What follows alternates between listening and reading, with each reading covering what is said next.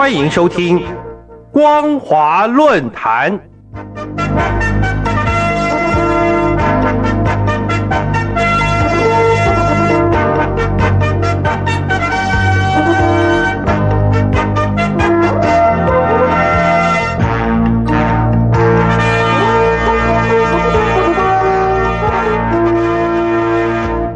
听众朋友，你好，欢迎收听本节的光华论坛，我是张妮。今天要和大家分享的主题为中共武力恫吓，破坏区域的和平稳定。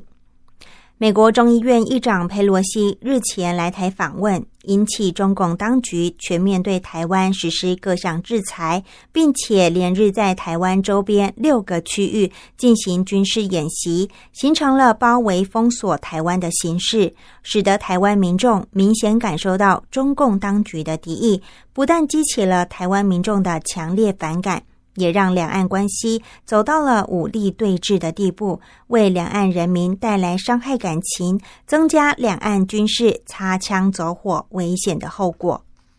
在佩洛西来访之前，中共当局就一再警告，企图阻挠这位美国有史以来第一位女性众议院议长抵达台湾。从一九八九年的六四事件以来，佩洛西就持续关注中国大陆的人权状况，并且一直以行动来声援香港、新疆、西藏和大陆境内的异议人士。对于践踏人权普世价值的中共，始终不假辞色。中共当局自然不愿见到佩洛西再次以行动来支持民主台湾，试图以外交阻止，但失败之后，只能恼羞成怒，以军事演习来发泄不满，并且将这趟访台行程说是助长台独势力。其实，美国政府早就表明无意改变台海现状的立场，面对中共的军事威胁，我方也不会退缩。不但坚定维护国家主权，也坚守民主防线。中共军方在台海周边武力恫吓，反映出集权中国的崛起对区域和平的威胁，已经不只是国际外交层次的说辞，而是正在发生的事实。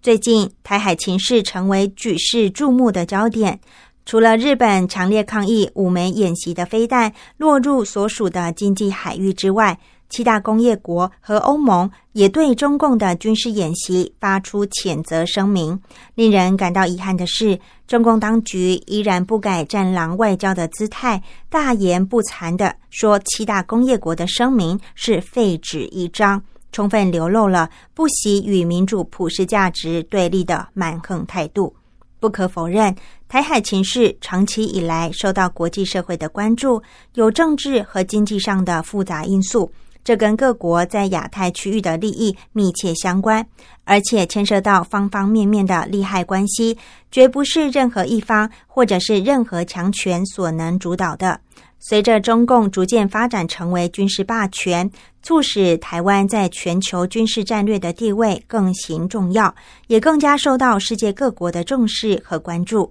如今，中共又再次对台湾进行武力恫吓，一波接着一波的军事演习，升高台海紧张情势，反而把两岸问题搬上国际台面，影响甚至扩及东海、南海的周边各国，为整个印太区域带来军备竞逐的赛局，进而埋下重大军事冲突的隐忧。更讽刺的是，原先台湾民众对于佩洛西的访台行程，并没有过多的联想。恰恰是中共军事演习的武力恫吓，让人看清了集权政府的霸道本质。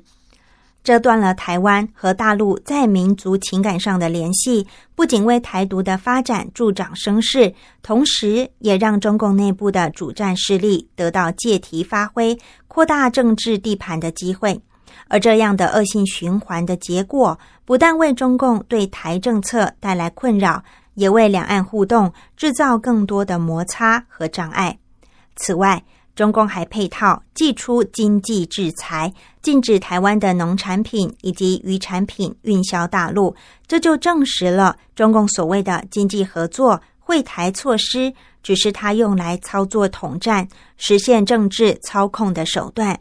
为了达到统战目的，这些合作或者是措施既可以实施，也可以随时取消。一切看中共当局的喜怒好恶，完全不把两岸人民的利益列入考量。很明显的，受到中共军事演习冲击最直接的，正是平时受益于两岸经贸互惠往来的民众。这些人对中共当局的恣意作为，必然大失所望，大感心寒。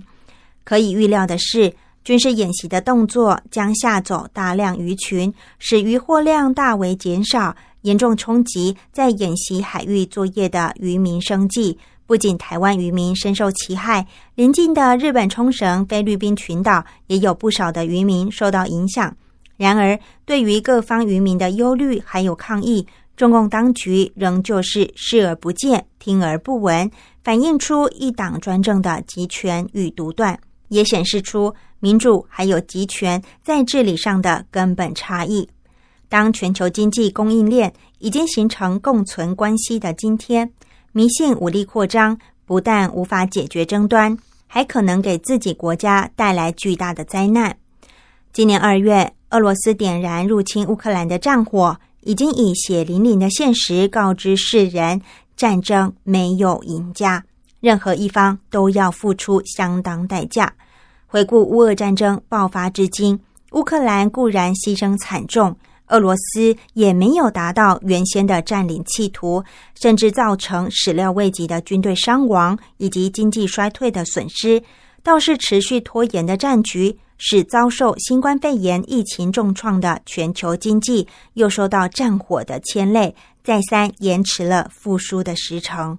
如今，中共升高的两岸军事对峙的气氛，让两岸人民心越离越远。这对两岸关系的发展绝无益处。乌俄战争的前车之鉴就在眼前，中共当局不要错估台湾防卫的决心还有准备，也不要轻易破坏区域的和平稳定，使原有的争议越卷越大。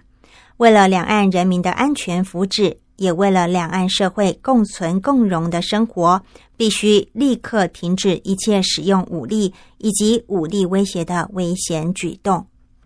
以上为本节的光华论坛